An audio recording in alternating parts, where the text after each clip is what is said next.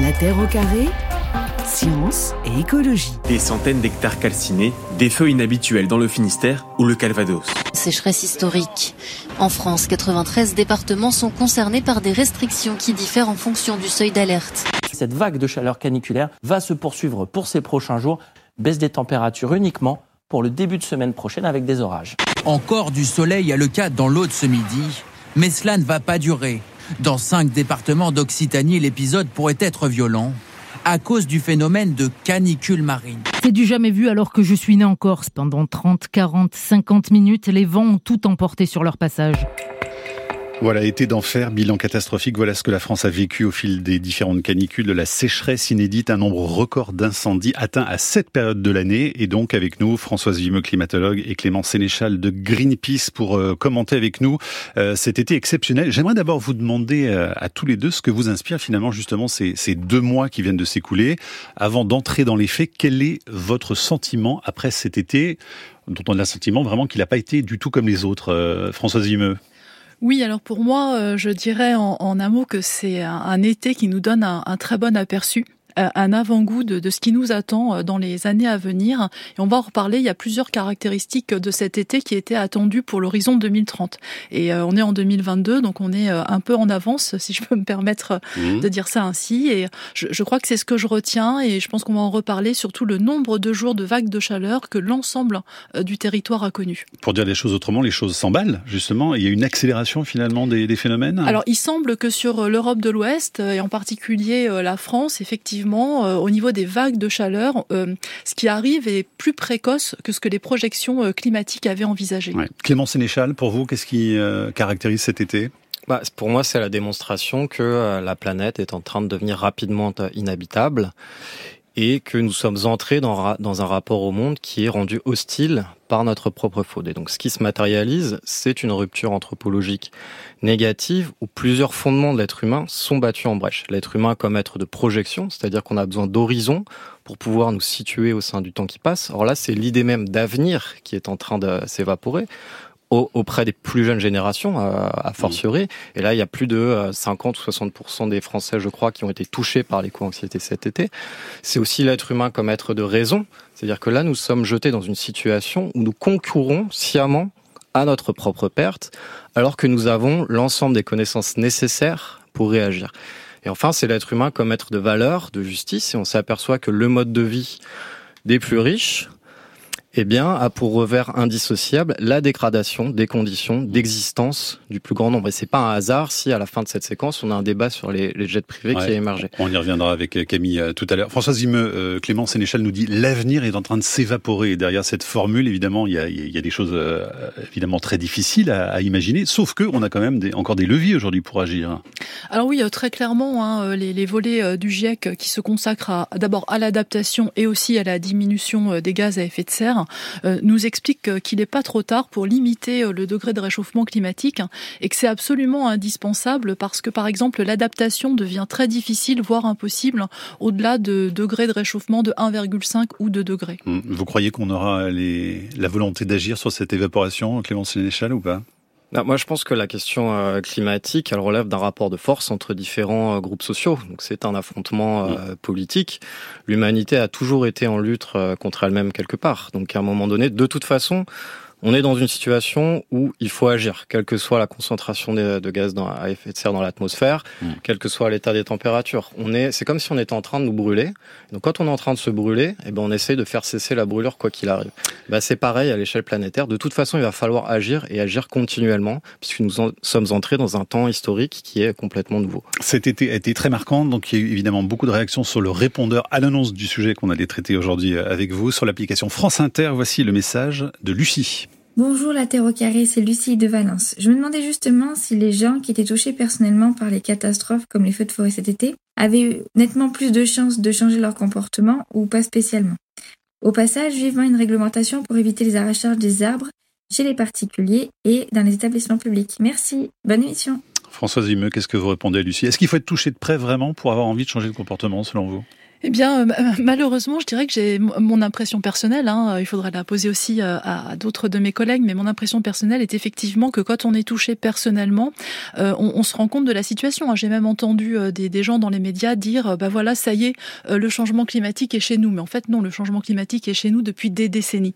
Donc ça, ça rend bien compte de la situation qui est que les, gens n'y, c'est pas qu'ils n'y croient pas ou qui, je pense qu'ils ne se rendent pas compte. Et puis, bien, quand c'est dans votre jardin ou à la mmh porte de votre jardin vous vous dites, ben mince alors, euh, euh c'est, voilà, je, je, suis touchée. Et, et je crois qu'aussi qu'on n'avait peut-être pas dit suffisamment qu'aucun territoire n'est épargné par les impacts du changement climatique. Mmh. Et la France n'est absolument pas épargnée. On l'a vu avec la Bretagne, par exemple, avec des températures totalement records, mais bon, c'est assez symbolique. Mais ça... Exactement. D'ailleurs, la Bretagne a été placée en alerte rouge pour euh, la première fois, et vous l'avez dit, on a battu des records de température à Brest. Clément Sénéchal, est-ce que quand même il y a une bascule qui a opéré à votre avis dans l'esprit des gens par rapport à tout ce qui a été vécu, dans le ressenti finalement du réchauffement climatique de façon concrète.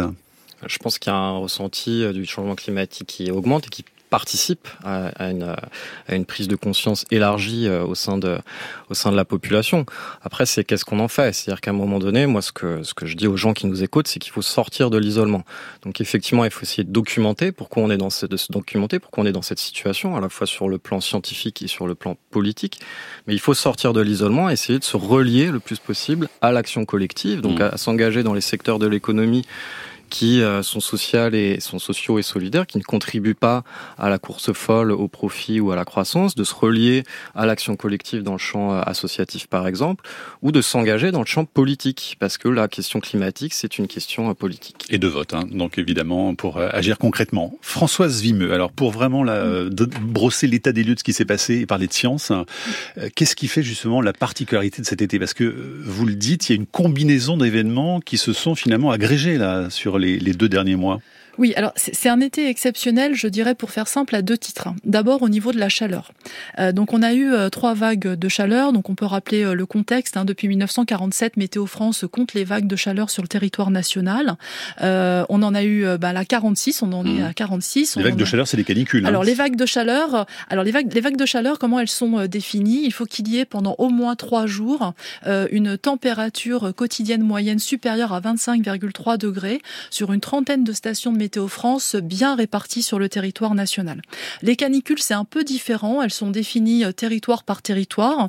Il y a aussi la, notion de durée et de chaleur euh, vraiment extrême. Mais on ne définit pas de la même manière une canicule à Toulouse et à Lille. Mhm. Donc en termes de, de vagues de chaleur, donc ça veut dire qu'on touche l'ensemble du territoire. On en est à 46, 22 ont eu lieu après 2010. Euh, on en a eu trois cette année. C'est rare en fait. Hein. Lorsque l'on regarde le nombre de vagues de chaleur par an depuis 1947, on a une, ou, bien on n'en mhm. a pas, ou bien on en a une, voire on en a deux. En 2017, on en a eu quatre, mais elles étaient courtes et peu intenses, et donc trois vagues, c'est important. Donc avec une impression que cet été, on n'en est jamais sorti, quoi, quasiment. Hein. Un, peu près. Et puis, euh, autre chose, la première vague de chaleur a été exceptionnelle par sa précocité. Elle est arrivée euh, début juin, euh, ce qui n'était jamais arrivé. C'était pas par son intensité mhm. qu'elle était exceptionnelle, c'est par le fait qu'elle arrive début juin. Donc vague de chaleur. Donc première vague de chaleur très précoce. Deuxième vague de chaleur au mois de juillet, qui était particulièrement intense intense et longue. C'est la troisième plus intense derrière août 2003 et juillet 2019 et elle a duré 15 jours. Et puis troisième vague de chaleur en août qui a aussi duré à peu près 15 jours. Et donc finalement, on en est à 30 jours un peu plus de vagues de mhm. chaleur. Et ça, c'est exceptionnel. Parce que ce chiffre de 30 jours de vagues de chaleur euh, par été, en fait, le, Haut Conseil euh, pour le climat nous a rappelé dans son rapport annuel au mois de juin dernier que c'est un chiffre qu'on attend à horizon 2030. Donc moi, ce qui m'a particulièrement marqué, c'est ça, c'est le nombre de jours de vagues de chaleur. Donc ça, c'est le premier élément de la combinaison. Premier hein. élément. Ensuite, le, deuxième élément, bien sûr, c'est la sécheresse. Donc la sécheresse, en fait, c'est quoi? C'est le déficit de pluie qu'on a euh, depuis, euh, hein. voilà, le, début euh, d'année. Et puis, j'espère qu'on va avoir le temps de, l'expliquer. cette sécheresse, ce, ce déficit de pluie a créé une sécheresse dans les sols qui a été aggravée par les vagues de chaleur. Et lorsque il n'y avait plus d'eau dans les sols, c'est venu aussi aggraver la chaleur. Donc finalement, on a eu une combinaison sécheresse-vague de chaleur et une situation plus grave, plus sévère que 1976. Donc ça, c'est vraiment la particularité finalement de ce qui caractérise notre été 2022 là? Oui, et puis euh, avoir euh, ces euh, événements extrêmes couplés, c'est ce qu'on appelle des événements composites, c'est vraiment ce à quoi on s'attend avec les projections climatiques, mmh. avoir ce couple chaleur-sécheresse qui vient s'aggraver l'un l'autre en fait.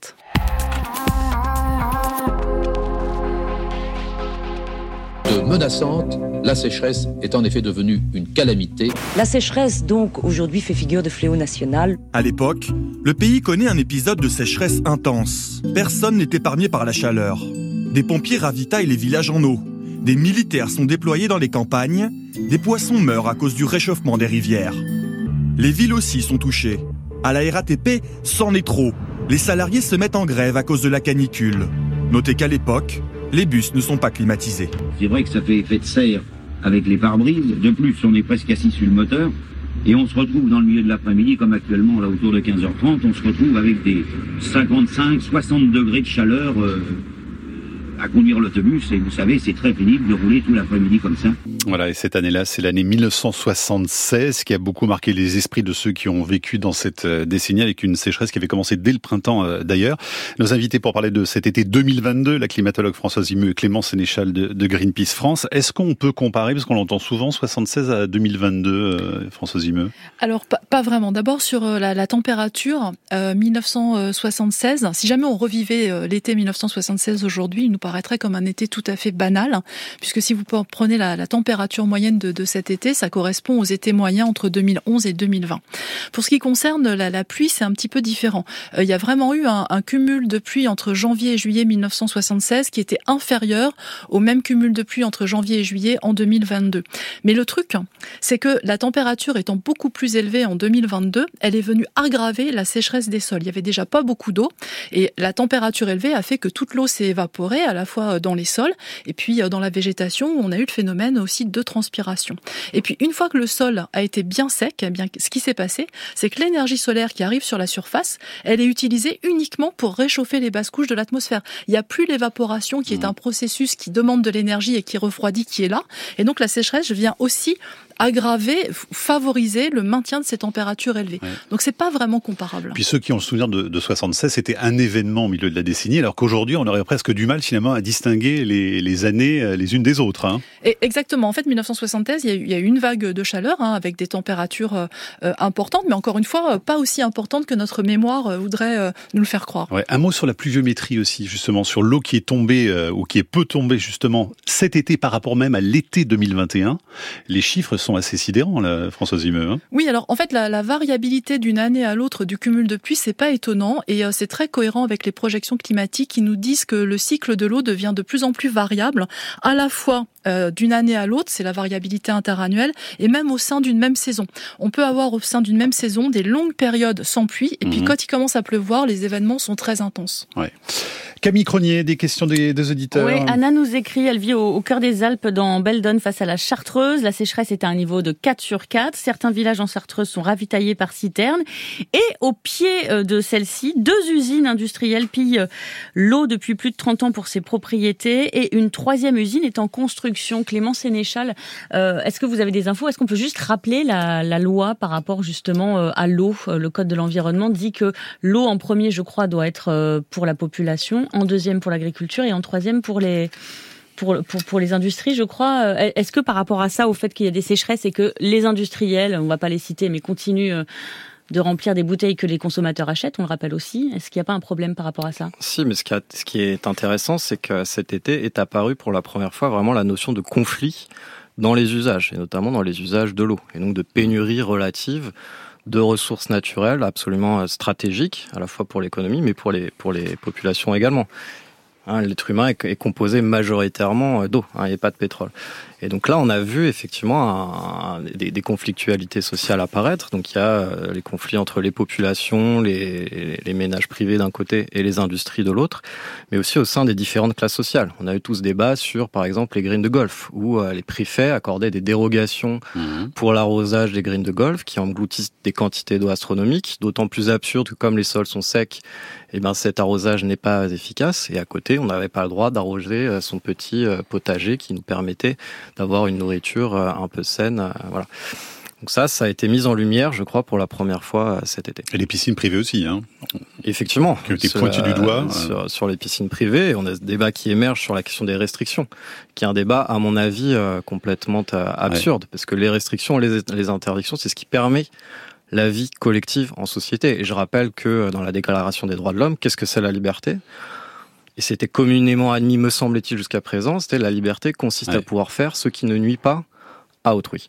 Françoise justement, les tensions autour de l'eau, est-ce que ça aussi, ça va pas provoquer un nouveau déclic euh, dans la tête finalement de nos, de nos concitoyens? Parce que quand on touche à quelque chose d'aussi vital que l'accès à l'eau, et on n'en a pas l'habitude évidemment dans, dans, dans, nos pays, hein, sur la restriction, est-ce qu'on peut pas imaginer justement qu'on va peut-être euh, un peu plus bouger quand on va avoir des problèmes ou des coupures ou, ou des tensions ou des conflits?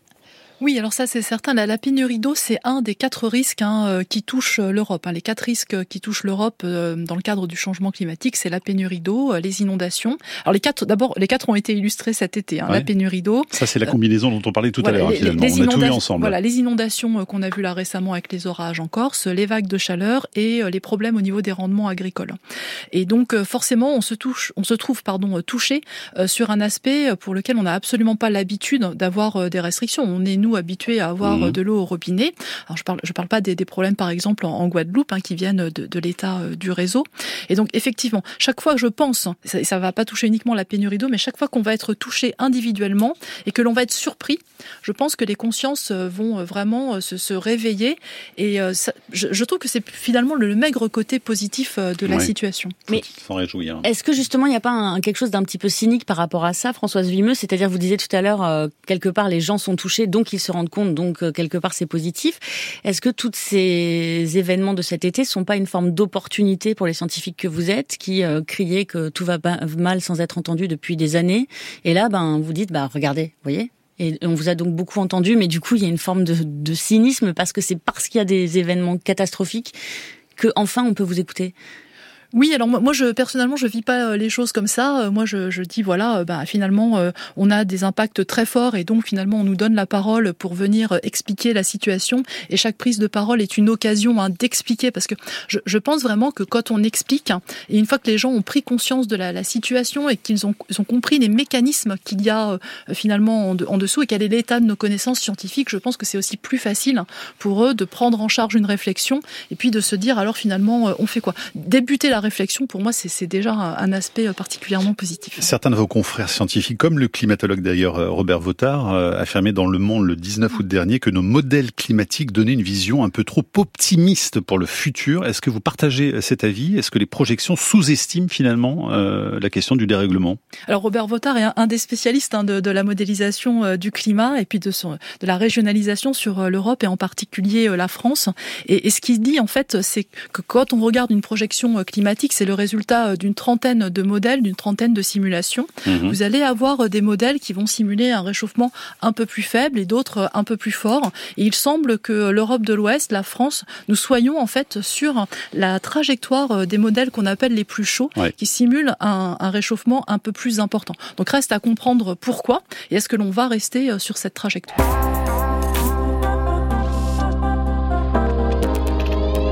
Depuis quelques semaines, les relevés de cette océanographe s'affolent. Elle mesure la température de l'eau en baie de Calvi. Le constat est sans équivoque. La Méditerranée fait face à une canicule marine exceptionnelle. Il fait quasiment 3 degrés de plus chaud que l'année dernière, exactement à la même époque. En d'autres lieux de la Corse, l'eau est montée jusqu'à 30 degrés. Une anomalie thermique qui inquiète les scientifiques. Sur les côtes françaises de Méditerranée, on est au-dessus des normales saisonnières de 5 à 6 degrés, même au-delà. Ce qui fait l'événement particulièrement inédit, en fait, c'est la longévité c'est la répétition de ces vagues de chaleur marine. Voilà, reportage de France 2 en juillet avec Lovina Fulgrab, océanographe, et Jean-Baptiste Salé, également océanographe. Françoise Vimeux, une, une réaction sur euh, bah, aussi cette canicule marine, hein, parce qu'on parle beaucoup du terrestre, mais dans la mer, c'est exactement le même phénomène hein, qui se déroule. Exactement, euh, et euh, on voit bien que depuis 1982, où on observe vraiment bien la température de surface des mers avec les satellites, on voit que ces vagues de marine, marine de, vagues de chaleur marine, pardon, elles ont augmenté à la fois en fréquence et en intensité et aussi euh, elle recouvre une surface de l'océan qui est bien plus euh, grande qu'auparavant. Et on s'attend à ce que ces vagues de chaleur marine, eh bien, comme dans les vagues de chaleur atmosphérique, hein, elles se multiplient à l'avenir avec des conséquences bien sûr euh, sur les écosystèmes marins et puis pour la Méditerranée avec des conséquences potentielles sur les événements sévenols, les événements de pluie mmh. diluviens, diluviennes que l'on connaît. Et la tempête par exemple corse de, de, cet été avec des vents de plus de 220 km heure, on peut dire que c'est lié aussi au réchauffement de la mer Méditerranée ou pas? Est-ce qu'on peut établir ce Alors c'est plus difficile. Ce qu'on peut dire, c'est que euh, très probablement le fait que la température de surface de la Méditerranée soit élevée, ça a favorisé la propagation et, le maintien euh, de ces orages hein, qui se sont développés euh, au large de Barcelone. Pourquoi? Parce que la mer Méditerranée étant chaude, elle apporte de l'énergie à ces orages, elle apporte de l'air chaud et humide en basse couche, et ça c'est nécessaire pour déclencher un orage. Cet air chaud et humide, lorsqu'il rencontre de l'air plus froid en altitude, eh bien ça va ça va déclencher ces systèmes orageux. Et plus vous nourrissez votre orage avec de l'énergie en surface, de l'humidité, de la chaleur, et plus cet orage se maintient et se propage. Donc il y a certainement un lien. On l'a pas encore montré euh, physiquement, mais il y a certainement un lien. Camille. Clément Sénéchal, Christophe nous écrit sur franceinter.fr, il ne s'agit plus euh, de l'urgence d'agir, mais de hiérarchiser les priorités et les acteurs concernés. Qu'est-ce que vous en pensez? Bah oui, il faut, euh, il faut, euh, en fait. Et dans ce cas-là, on hiérarchise comment, pardon mais... Ce qui était intéressant dans, dans ce qu'a dit Emmanuel Macron récemment, c'est sur cette, ce thème de la fin de l'abondance. C'est-à-dire que la fin de l'abondance, ça veut dire quoi? Ça veut dire la fin de la croissance, nécessairement. Et donc, il faut organiser la sobriété pour faire en sorte qu'elle ne rime pas avec précarité. Donc c'est la question, c'est de savoir par qui on commence. Et donc il faut commencer par ceux qui ont le plus de moyens et par chance, ça se trouve être ceux qui polluent le plus euh, de surcroît. Donc on commence par ces gens-là et on commence par interroger les usages et les consommations de ces gens-là. Après, il y a un problème avec notre euh, avec notre mode de production en réalité. C'est-à-dire qu'on a un mode de production qui est structurellement inégalitaire. Pourquoi? Parce qu'il repose sur la propriété privée des moyens de production, donc il génère une concentration de richesse à un pôle de la société et donc des antagonismes sociaux qui sont extrêmement brutaux. Et donc, on a, alors qu'on a besoin de consensus social, de cohésion politique pour engager toute la société sur les efforts euh, qui sont à faire. Oui, mais à vous écouter, pardon, on a l'impression que vous êtes plus sur le côté consumériste, société de consommation, alors que quand on regarde vraiment factuellement les émissions de gaz à effet de serre, c'est 30% euh, agriculture, 30% transport, 30% euh, bâtiment, industrie, je, je, si je me trompe pas. Est-ce que finalement, il faudrait pas commencer par l'agriculture, par exemple, ou par les transports? Bah, sectoriellement, euh, je pense qu'il faut euh, de toute façon réduire les émissions euh, partout. Hein. Je pense qu'effectivement, si on est dans une urgence climatique, on essaye de réduire les émissions partout. Les secteurs les plus émetteurs en France, c'est d'abord le secteur des transports. Donc il faut décarboner les transports. Et c'est pour ça que le débat sur l'aérien et sur l'aviation, il est en fait primordial aujourd'hui. Ensuite, il y a le secteur de, de l'agriculture, qui non seulement est très émetteur, mais émet aussi toutes sortes de pollutions chimiques de toutes sortes et consomme de surcroît beaucoup d'eau. Et après, il y a le secteur euh, des bâtiments. Et donc là, on attend toujours des politiques euh, massives du de, de, de, de, rénovation thermique du logement. D'autant plus qu'on va vers des prix de l'énergie qui vont exploser euh, cet hiver, qu'il y a toujours autour de 5 millions de passoires thermiques dans ce pays. Donc en fait, on va au-devant d'un drame social de grande ampleur. Pourquoi? Parce qu'on a accumulé des retards inexcusables sur, sur l'action climatique. Avec Greenpeace et Oxfam France, vous recommandez l'instauration euh, d'ISF climatique avec une taxe supplémentaire hein, sur les dividendes pour les entreprises qui ne respectent pas euh, l'accord de Paris. La première ministre déclarait dans le Parisien ce week-end ne pas fermer la porte à la taxation euh, des super profits. Une réaction ou pas? Non, bah, ce serait bien qu'elle euh, qu'elle annonce très fermement qu'elle souhaite taxer les, les, super profits. Total en, en, engrange des dividendes euh, historiques. Hein, et le CAC 40 et les entreprises françaises euh, ont engrangé ces derniers mois des dividendes qui sont historiques. C'est le record d'Europe des dividendes. Et après, on a le président de la République qui vient nous parler de, de la fin de l'abondance. Donc oui, il faut surtaxer ces super profits, d'autant plus que Total est mouillé dans des dans des dans des participations pétrolières qui financent euh, l'agression euh, de l'armée russe en, en, en, Ukraine. Après, nous, tout ce que dit le gouvernement, pour pour nous, c'est il faut considérer a priori que ce sont des, des figures de style incantatoire qui sont jamais euh, suivies des faits. Il faut quand même bien mesurer ce qu'a fait Emmanuel Macron quand en décembre 2020, il a dit que finalement, il ne reprendrait pas à son compte les mesures de la Convention citoyenne pour le climat. C'est-à-dire que non seulement il a trahi sa parole, non seulement il a trahi les engagements qu'il a pris auprès de la population, mais il a assumé de dire que la France ferait défaut sur ses objectifs climatiques. Et donc, il a disqualifié l'État dans la lutte contre le changement climatique. Voilà. Et moi, j'ai envie de dire à, à, Elisabeth Borne que gouverner, c'est pas demander gentiment et poliment aux multinationales. Gouverner, c'est légiférer. Voilà. Donc, on va pas résoudre le réchauffement climatique. C'est avoir des actions contraignantes, clairement, Bien sûr, on va pas résoudre le changement climatique en comptant sur les petits gestes de quelques personnes ou sur la bonne volonté de quelques entreprises. Clément Sénéchal, vous êtes le porte-parole de Greenpeace France, je le rappelle pour ceux qui nous rejoignent. Euh, Françoise Vimeux, vous qui êtes climatologue, justement, quand on, quand on fait votre métier, est-ce qu'on est foncièrement anticapitaliste? Parce qu'on voit bien quand même que le capitalisme a des intérêts totalement contradictoires euh, avec la problématique climatique. Donc, est-ce que vous êtes anticapitaliste ou pas? Alors, moi, moi, je pense que quand on est euh, scientifique ou, ou climatologue, on, on est euh, quelquefois un peu schizophrène.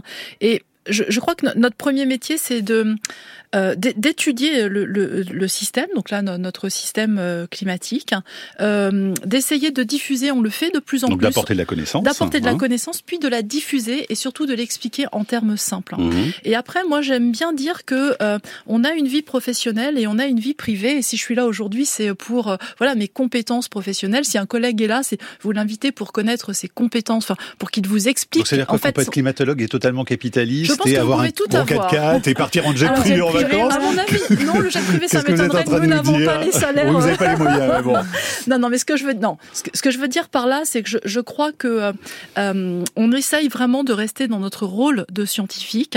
Mais Et d'ailleurs, le grand solution, ça? Alors le grand public, alors le grand public. Moi, par exemple, quand je donne des conférences, j'ai l'impression que euh, on m'écoute d'autant plus que je reste sur les aspects scientifiques, que je ne donne pas forcément un avis personnel, parce que tout de suite, il y a le côté militantisme qui arrive dans la tête des gens. Et je, Clément Sénéchal vient de froncer les sourcils. Oui, oui, moi, hein. personnellement, j'ai l'impression que j'ai une écoute lorsque voilà, j'essaye de décortiquer, d'expliquer, de montrer avec des chiffres, Mhm. avec des chiffres qui parlent. Euh, j'essaye de préparer longuement ces interventions en me disant voilà, Ouais. quel est l'exemple qui va parler aux gens, qui va leur montrer que ce que je dis, parce que vous avez quand même pas mal de personnes qui viennent et qui ont encore des questions sur le changement climatique. Mais on peut Euh, y répondre en étant militant. Le militantisme n'est Bien, pas un bien- gros bien mot. entendu. Et certains de nos confrères, d'ailleurs, y vont, hein, et- et- carrément, hein. Évidemment, mais, mais chacun essaye quand même de garder, je pense, euh, euh, une position de scientifique. Ouais, Il y avait une question d'ailleurs sur le soleil, je crois, Camille. qui Oui, est Philippe euh. voudrait savoir, alors on va éclairer Philippe, si l'activité actuelle du Soleil avec des éruptions, etc., n'aggrave pas les conséquences des activités humaines sur le dérèglement climatique.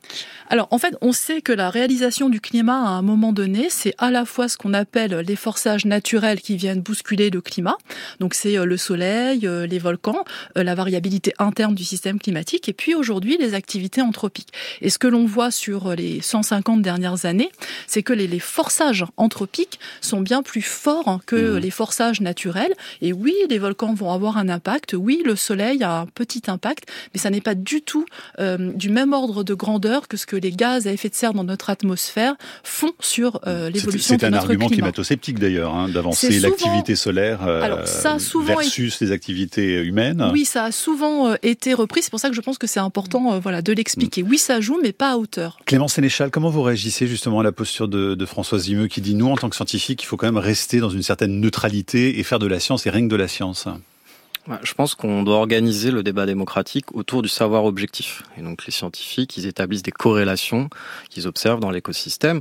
Sauf que ce jeu de, de connaissances et d'objectivation, il doit aller plus loin aussi. Alors c'est pas nécessairement le rôle des scientifiques, mais il faut euh, établir des corrélations entre l'écosystème, notre mode de production, notre économie, notre structure sociale, nos manières de consommer et notre système politique. Voilà. Et donc c'est des corrélations qui sont objectives et qui sont pas d'ailleurs nécessairement militantes. Aujourd'hui, il y a un problème objectif avec notre mode de production. C'est pas une question d'opinion personnelle euh, ou de tendance militante. On a un message vocal d'Odile qui nous appelle de Cubnezet en Gironde. On entend parler sur tous les médias que du mot adaptation. Pour moi, ce mot est à bannir. L'heure n'est pas à l'adaptation, mais à la prévention, à la remise en question de chacun sur sa façon de consommer ou de se déplacer. Alors l'adaptation Françoise Vimeux, bah, c'est un des volets des derniers rapports du GIEC. Oui, ce qui Qu'est-ce est... que vous répondez à Odile? Oui, oui, en fait, ce qu'il faut bien comprendre, c'est que malheureusement, pour lui répondre, l'adaptation, elle est euh, nécessaire et elle doit se faire en parallèle de la diminution euh, des émissions de gaz à effet de serre. Pourquoi? Parce qu'aujourd'hui, euh, le degré de réchauffement, c'est 1,1 degré au niveau mondial par rapport à la fin du 19e siècle. On voit déjà les impacts du changement climatique avec 1,1 degré. Même si nous réduisons dès demain euh, drastiquement nos émissions de gaz à effet de serre, la température mondiale va se stabiliser en 20 à 30 ans. Ça veut dire que pendant les 20 à 30 prochaines années, nous allons Même si encore... on arrêtait tout là, même si on Oui. arrêtait d'émettre aujourd'hui, Oui, a- pendant 20 à 30 ans, il y aura encore des, des effets. hein. Alors, et la, la, la température de l'atmosphère est une des premières caractéristiques qui se stabilise. Si vous regardez par exemple la montée du niveau des mers, on est parti pour plusieurs siècles, voire plusieurs milliers d'années. Voilà, donc c'est c'est important euh, de, de comprendre cette inertie du système climatique pour comprendre qu'il va falloir s'adapter, puisque nous savons que nous allons dépasser les 1,5 degrés entre aujourd'hui et, et 2040. Et la France, c'est 1,7 hein, déjà, Alors, la- ça. la France est qu'on déjà en plus mauvais 1,7 élèves, hein, parce que nous, on est encore pire que les autres pays. hein. Bah, C'est-à-dire que la France fait partie des pays qui se réchauffent plus que euh, Ouais. enfin, l'Europe de l'Ouest se réchauffe plus Ouais. que la, la moyenne mondiale. Mais ça, c'est important de le rappeler La quand région aussi, hein. Méditerranée surtout. Une petite question rapide de Julie sur franceinter.fr. Est-ce que repeindre les routes, les toits en blanc, ça pourrait vraiment euh, aider la, la Oui. cause La planète. Euh, Euh, Notre vie sur la planète. Ça, ça va dans le bon sens, ça fait partie euh, des adaptations dans les villes. L'adaptation des villes aux vagues de chaleur est particulièrement importante. Et repeindre en blanc, pourquoi? Eh Bien parce que la- les surfaces blanches réfléchissent beaucoup plus l'énergie solaire au lieu de l'absorber. Donc c'est pas une idée technophile complètement idiote. Alors? Non, non, bien sûr que non. Autre question, enfin autre message plutôt de Denis qui nous écrit qu'il est contrôleur aérien. Je peux vous assurer que les jets privés représentent une part non négligeable de l'ensemble du trafic aérien, avec une forte augmentation depuis la pandémie. Euh, Clément Sénéchal, est-ce que aujourd'hui, euh, vu les enjeux, vu tout ce qui se passe, finalement même les actions de Greenpeace, euh, à chaque fois on dit ah, l'État n'agit pas suffisamment, mais est-ce que même le fait de faire des actions de désobéissance civile, d'aller mettre des gros panneaux euh, sur des grues euh, à certains endroits, est-ce que ça aussi c'est suffisant? Est-ce que vous essayez de trouver d'autres manières de faire pression? Oui, bon, on réfléchit euh, en permanence. Et pour l'instant, on n'est pas euh, pleinement satisfait du, du résultat de nos actions, puisqu'on on, on reste confronté au mur de l'inaction climatique de la part du gouvernement. Il y y a trois batailles là qui s'ouvrent de- devant nous. La, la première bataille, c'est la bataille culturelle, c'est-à-dire qu'il faut continuer à documenter précisément le réchauffement climatique, documenter l'inaction climatique et documenter les défaillances de notre système économique. Après, il y a la bataille euh, politique, c'est-à-dire qu'il faut quand même essayer d'aller chercher, notamment au sein du Parlement, des victoires législatives pour faire respirer un petit peu ce, rapport de force partout euh, où c'est possible. Et après, il y a aussi la bataille euh, organisationnelle, c'est-à-dire que nous, comment on s'organise au sein de la société civile pour euh, peser plus, pour monter des fronts qui soient plus impactants et qui soient peut-être même plus euh, déterminants euh, au moment des élections, puisque c'est un, moment clé, puisque ça, ça définit ensuite la feuille de route qui sera adoptée par les, par les pouvoirs publics. Mais oui, on se pose ces questions euh, en permanence. Vous qui êtes très actif sur les réseaux sociaux, quand on voit justement euh, des tweetos euh, dans le déni du réchauffement climatique et critiquer les écolos en général, comment vous, vous réagissez à ça? C'est pas toujours euh, évident à vivre. C'est-à-dire que là, par exemple, sur le débat des jets privés, on s'aperçoit que bah, cette société, elle n'est pas prête à vivre dans un monde de restrictions à plus 3-4 degrés, et elle n'est pas prête à prendre les restrictions maintenant qui sont nécessaires pour éviter ce monde à plus 3 à 4 degrés. Donc effectivement, des fois, c'est un peu décourageant. Après, moi, je je j'aligne pas mon engagement euh, politique sur euh, du désespoir ou de l'espoir personnel. J'aligne mon engagement politique sur le sens du devoir, et je pense que c'est ce que tout le monde devrait faire aujourd'hui. Françoise Vimeux, très vite, est-ce qu'on est en train de vivre l'été le plus froid de, des années à venir Comme on l'a souvent vu d'ailleurs euh, dans, des, dans des posts sur Facebook par exemple ou Twitter? Alors, je, je répondrai en, en disant peut-être oui, peut-être non. En fait, euh, on sait que on va vivre des étés de plus en plus chauds en moyenne, avec des vagues de chaleur de plus en plus intenses, de plus en plus fréquentes. On aura toujours des étés frais, ils seront de moins en moins frais. On aura toujours des étés chauds, ils seront de plus en plus chauds. La Terre au carré est un podcast France Inter.